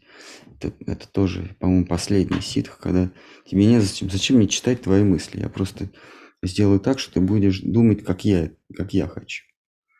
Но это, собственно, ситха такого уровня брахмы, уровня создателя. А, Даже Господа Шивы. То есть, когда ч- душа набирает 8 этих ситх, она становится Шивой. Шива внедряется. Он- имеет такую власть. Я не знаю, Брахма может быть, но Шива, он точно власть войти в твой ум и диктовать тебе. Что и, та, и эту свою силу, ситху, ситху свою, он может передать отдельной душе. Лишь бы не допустить Шива, он стоит на страже Галоки, на страже духовного мира. Лишь бы не допустить туда. Вот. И, а Вайшнаву это неинтересно. Зачем тебе? Ну, это, грубо говоря, вот, вот это наш пример с компьютерной игрой. Кто-то вместо того, чтобы тебя забрать, он тебе читы дает. 8 читов. И ты в этой игре можешь сквозь стены ходить. Этот вот кто легче... А, делаться меньше наименьшего, то есть проходить через стены. Вот. Я когда-то играл в Doom 2. Там набираешь какой-то код, что-то такое, не помню сейчас, надо, конечно, вспомнить. И раз через стену проходишь. А, Дюк Нукем еще вот я играл. Тоже там можно летать. Получаешь джетпак. Можешь летать. Через стену проходить. Открывать какие-то э, скрытые там, какие скрытые сценарии. Ты там подходишь к какому-то кирпичу, нажимаешь, и раз, и оказываешься в новом сценарии. Это все ситхи, но Вайшнаву это неинтересно. Читы иметь в игре, где не, нет ничего ценного. То есть Вайшнав, он выше самадхи. Он самадхи воспринимает как проклятие. Есть еще какие-то. Кто-то, может, хочет загнуть. Почему в храмах или матхах делают подношения божествам и поклоняются им? Разве они могут отражать запредельную реальность или это тоже идолопоклонство? Господь по своей милости может принимать любое обличие. Если наши чувства наше сознание не воспринимает Господа э, непосредственно, то Господь милостью своей принимает формы э, из материала, который мы можем воспринимать. Камень, металл, это может быть янтра, это двухмерное изображение Господа. А, звук, он может, он может в звуке прийти, может быть, может в камне, в камне прийти. Для того, чтобы мы соприкоснулись, пусть опосредованно, но с этой запредельной реальности. Если Господь может быть неуловим для чувств, Он может спокойно стать и уловимым для чувств. Господь же может явиться к нам вот, в прозрении. Вот Он явился мне, допустим, на, на чем он летает? На попугае, на, на, на многородие. Непонятно, как, кстати, что это за птица. Вот он явился ко мне. Другие его не видят, но ко мне он явился. Но что ему мешает явиться ко мне в камне?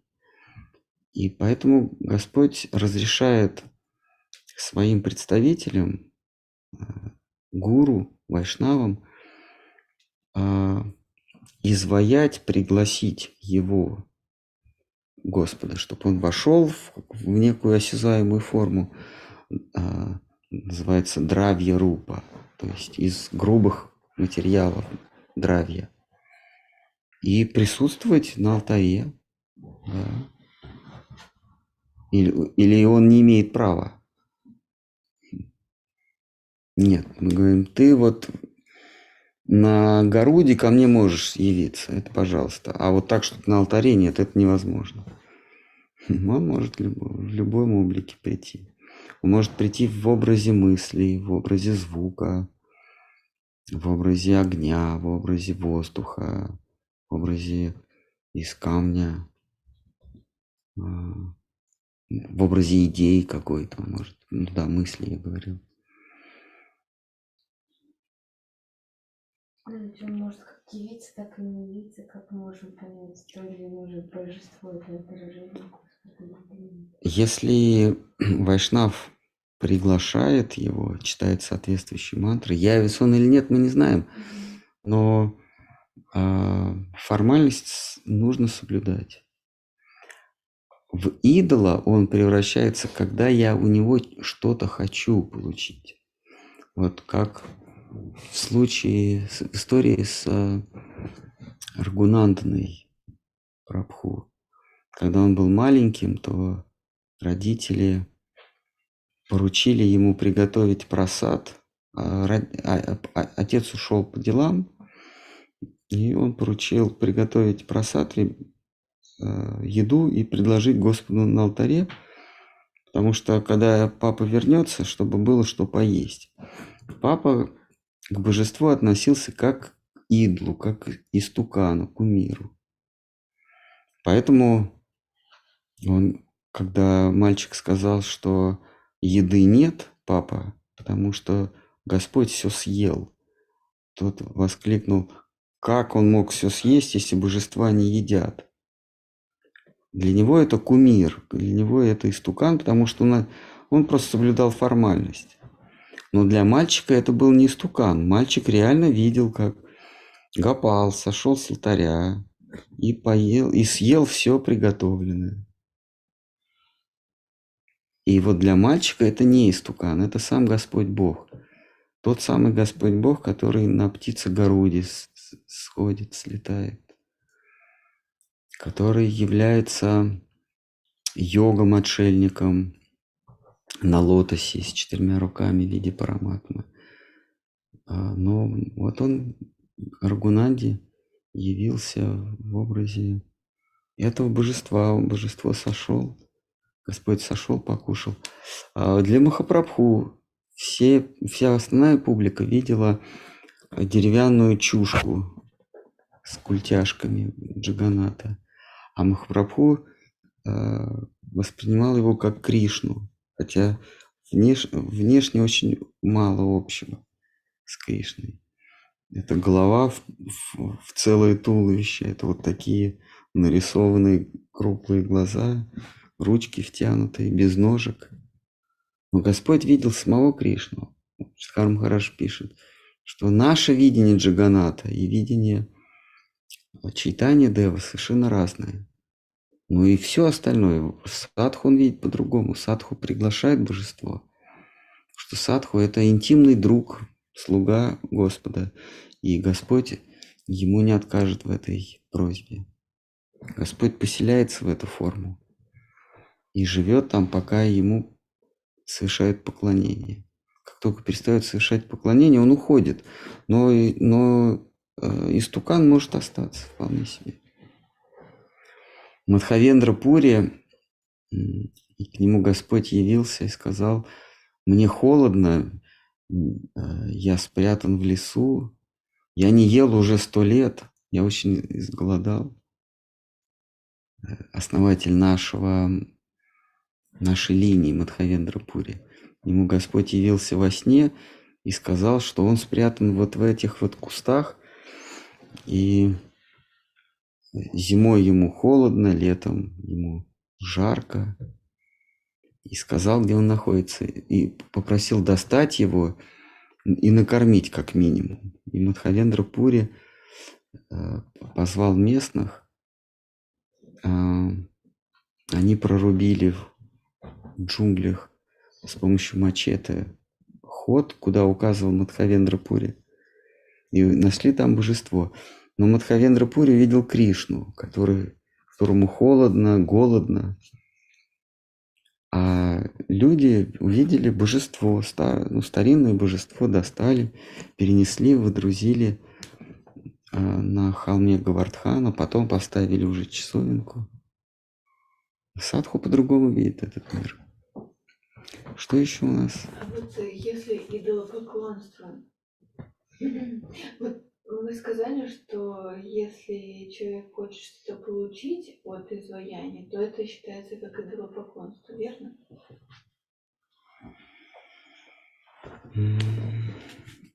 Да, идол в твоей голове. Как только ты от Всевышнего чего-то хочешь, то это идол. Это тот, кто ну вот как идолам э, дикие народы дикие люди поклоняются, они что у идолов просят? Погоду, э, или читают какой оберег, носят какую-то молитву. Господи, спаси моего сына, там, или дай победу нашему оружию. Нам нужно взять этот город. Причем те, кто защищает город, они тому же Богу молятся. Господи, помоги нам. А ему что делать? Ну, понимаете? Он же один. Эти просят э, защитить город, а эти просят освободить город. И, и ладно, вы разных богов, богов просили, а просят у одного и того же. И он, он не знает, кого, чью просьбу удовлетворить. Он всех там и оставляет. А, а если не просить, то э, что ты ему предлагать? Предлагать, да. А, предла... а как, если все Признавать, что все его. Вот берете благовоние и говорите, Господи, это твое. Пожалуйста. Да. Или просто сесть возле алтаря и признать, что все принадлежит ему.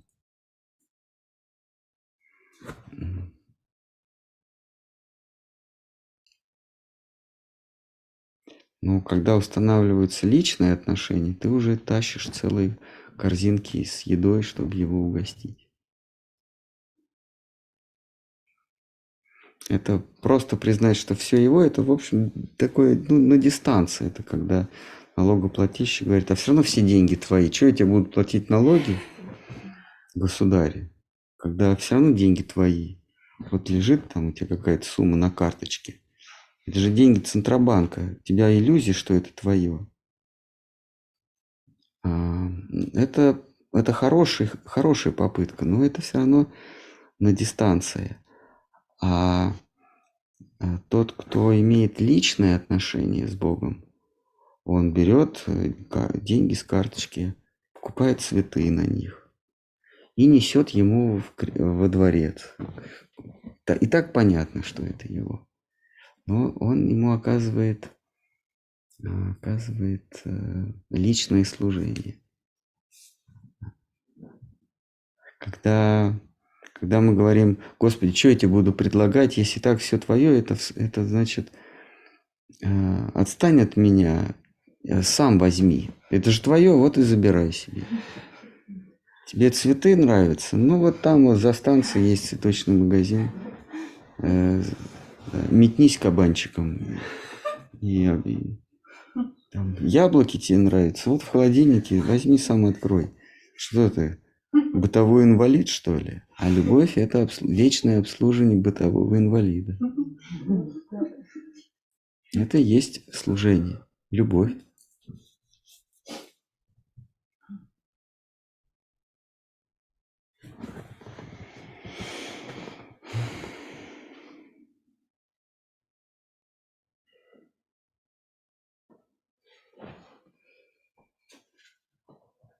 Спрашивают, сознание это тоже вибрация, значит его тоже не существует?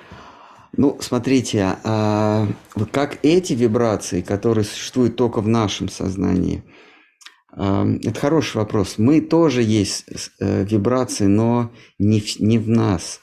Он, мы для него, он, а, для сверхсубъекта мы всплеск. Я. Я это такой всплеск. Э, есть колебания, а есть отдельный всплеск. Это отдельные души, отдельные атманы. А всецело сознание – это брахман. мы всплески брахмана. Такие. Знаете, вот волны идут, вот один гребешок. Это вот мы с вами. Мы все одинаковые, но тем не менее между нами есть шаг или частота. Вот представьте себе колебание, да, какой-то веревки. И мы ее всю видим. Вот мы видим, как веревка колеблется. Потом мы берем и начинаем эту веревку опускать. Она по-прежнему колеблется, но мы ее начинаем опускать под забор. Вот, ну, под какой-то, да, под поверхность какую-то. И что мы видим? Такие вот э, горочки такие. Мы уже не видим, что это, что это единое. Мы видим такие горочки. Мы еще опускаем, покуда мы, мы не будем видеть точки. Такие, знаете, горочка, она куда-то еще плывет. Пропадает. А здесь просто это вот душа. Если мы э, увидим всю картину, то мы увидим, что колеблется. Вот колеблется это брахман, а верхушечка это отдельная душа. Но мы есть часть брахмана. Мы попадаем в иллюзию, когда э, нам кажется, что вот я как, как горбушка вот этого колебания, сама по себе я отдельно. Я э, обособлена от брахмана. На самом деле мы есть все еди... Так, так э, учит философия Маевади, и, это, и это правда. У Махапрабху, когда... Это примерно то же самое учил э, Адвайт Ачари, когда решил, что слишком мало внимания он э, ему уделяет Шри Чайтани. Он стал вот, это, вот этому учить. И самое интересное, что так оно и есть. Мы действительно все части единого брахмана. Такие всплески. Я, я, я, я. Это отдельное я, это мы все с вами отдельные. Но но если мы себя вытащим наружу, поднимем, увидим, что нет никакого отдельного «я». Это просто колебание великого, великого бесконечного бездонного сознания. Об этом говорил Адвайта Ачарья. У Махапрабху, кстати, не нашлось аргументов, потому что так и есть. Единственный его аргумент был, он его ногами избил. Просто избил старика ногами. А он, а он хохочет. Давай это хохочет. Наконец-то ты на меня внимание обратил. Влетает туда сито Такурани. Что ты делаешь, деда бьешь ты? А тот хохочет. Его, его значит, по бокам метелит Господь читания. Он катается счастливый. Наконец-то ты на меня внимание обратил. А сито ничего не понимает. Как ты посмел? Вот. А но тут есть одна вещь, что это, вот эта частичка, она действительно может оказаться, э, да, она существует в сознании сверх субъекта. Как эти предметы, это колебания в моем сознании, я всплеск, э, квантовое колебание, ну, маленькое-маленькое, квант колебания. Я существую в его сознании. И он говорит, а мне они, для меня вы все, вообще все одинаковые, потому что все, вы все часть одного целого. Ну, понимаете, мы все, для, для, на нашем уровне мы все разные. И мы говорим, это друг, вот, этот, вот это колебашка, это друг, а вот это враг. А Господь для него все едины, потому что мы все части единого.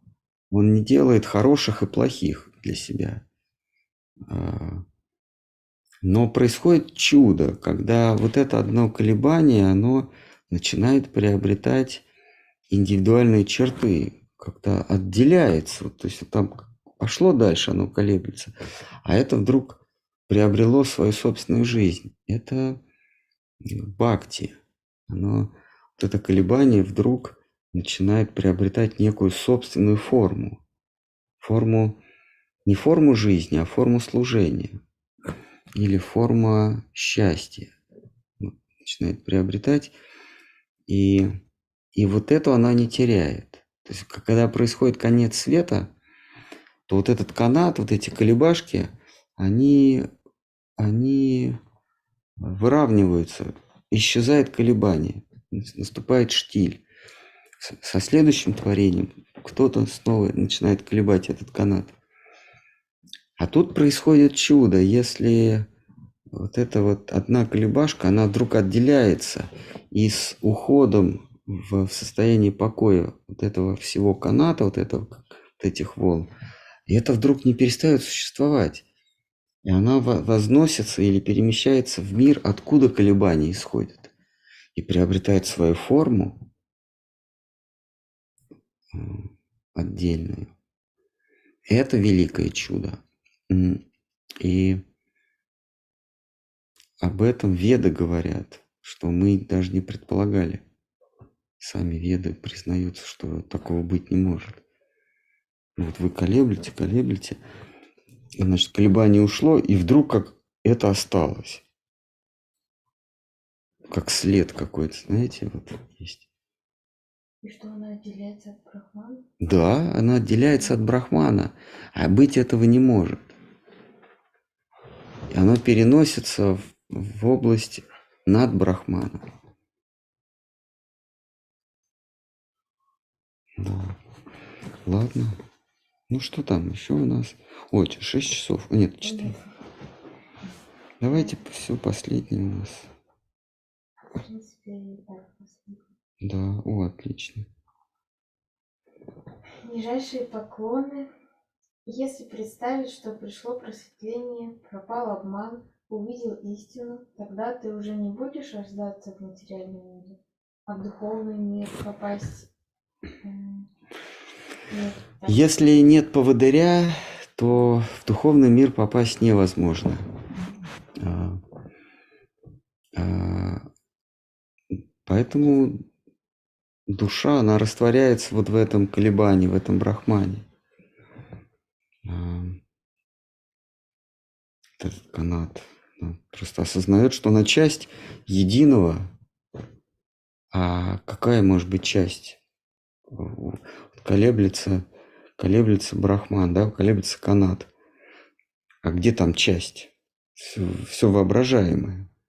Мы все есть части единого, единое это мы. Это и есть я. То есть я как, как э,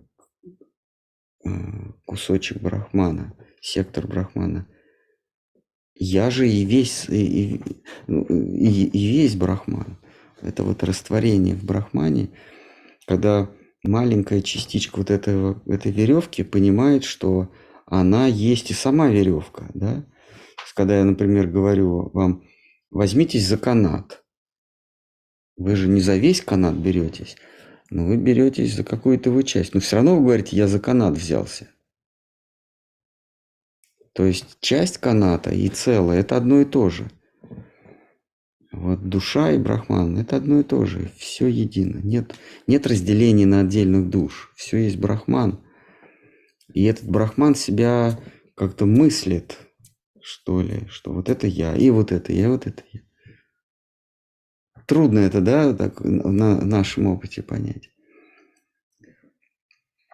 И потом душа, осознав себя единым, растворяется в этом едином, она перестает быть индивидуумом. А, Но чтобы этого не произошло, она может ухватиться за встать на путь бхакти и, с, э, и не раствориться в этом брахмане, а пойти дальше, в область над, над э, бесконечным духом. Хотя вот большинство религий, учений говорят, высшее, что есть, это дух. Вот раствориться в духе, слиться с единым духом. Дух – это, это светлое, при- при- свет, исходящий от Бога. Брахман или Брахмаджьоти, светлое сознание. Раствориться в нем.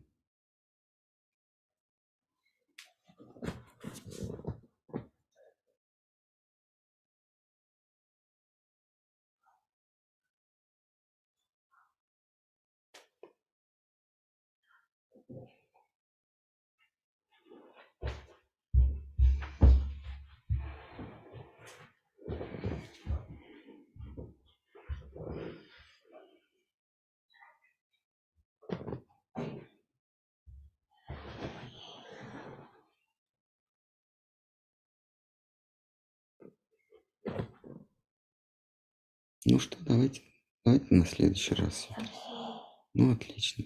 Можно уточнить. Да, пожалуйста. Получается, для брахмана мы тоже как не существуем.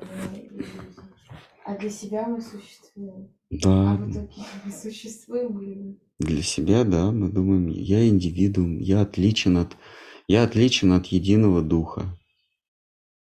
Но, понимаете, брахман – это совокупное сознание, в нем нет «я». А, Я есть у, у волеизъявления, у Шивы. Шива есть я. То есть в каком-то смысле мы части Шивы. Шива – это совокупное эго. Сам Брахман, там нет эго. Вот когда совокупное эго погружается вот в этот Брахман, вот это сознание единое, то вот от этого соприкосновения получается маленький я. То есть мы, мы есть, мы есть совокупность е- бесконечно единого и, и Шивы.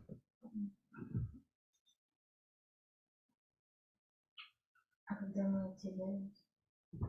Вот мы, оде- то есть у нас появляется форма, форма, внутри которой эго, Шива. Когда а, когда мы, э, э, Да, когда а там, там я, там Брахман э, распадается, то есть там Брахман состоит из, вот это сознание, оно, оно а, состоит из трех частей, оно не монолитно. Там присутствует в перемешку ощущение, волеизъявление и осмысление. Ну, это здесь, в материальном мире. Вот. а,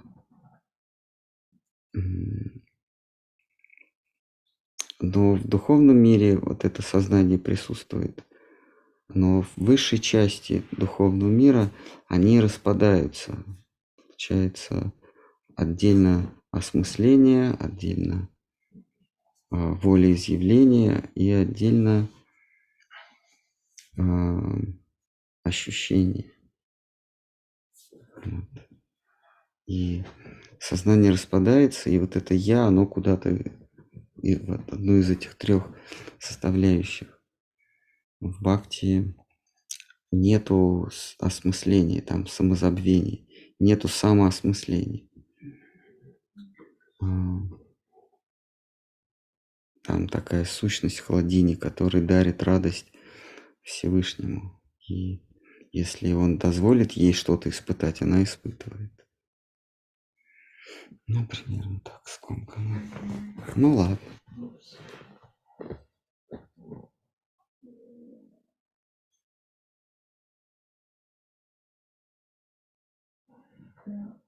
Последний спрашиваю, можно ли сияние солнца сравнить с Брахманом? Да. А через, через солнце пробивается к нам Брахман.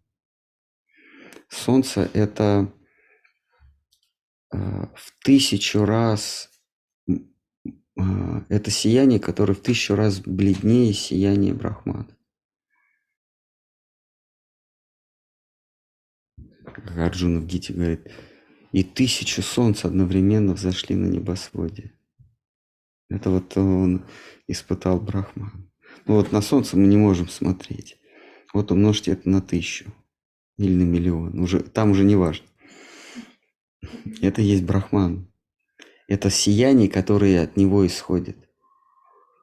Преодолеть его невозможно, если тебя не, не перенесли. Вайшнавы. Там просто полная дезориентация и исчезание. Ну все, давайте на этом два часа. Хари Кришна. Давайте, да. Давайте споем. Там надо YouTube Выключим. выключить YouTube. Можно оставить, конечно, но радости мало людям от, от того, что мы поем. Да. Мы можем выключить. Да, смотрите сами.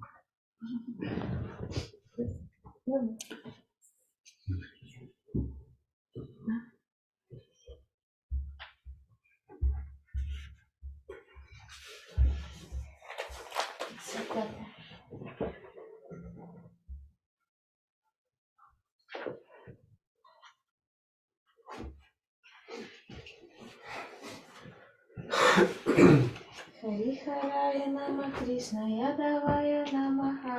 Харихарая нама Кришная давая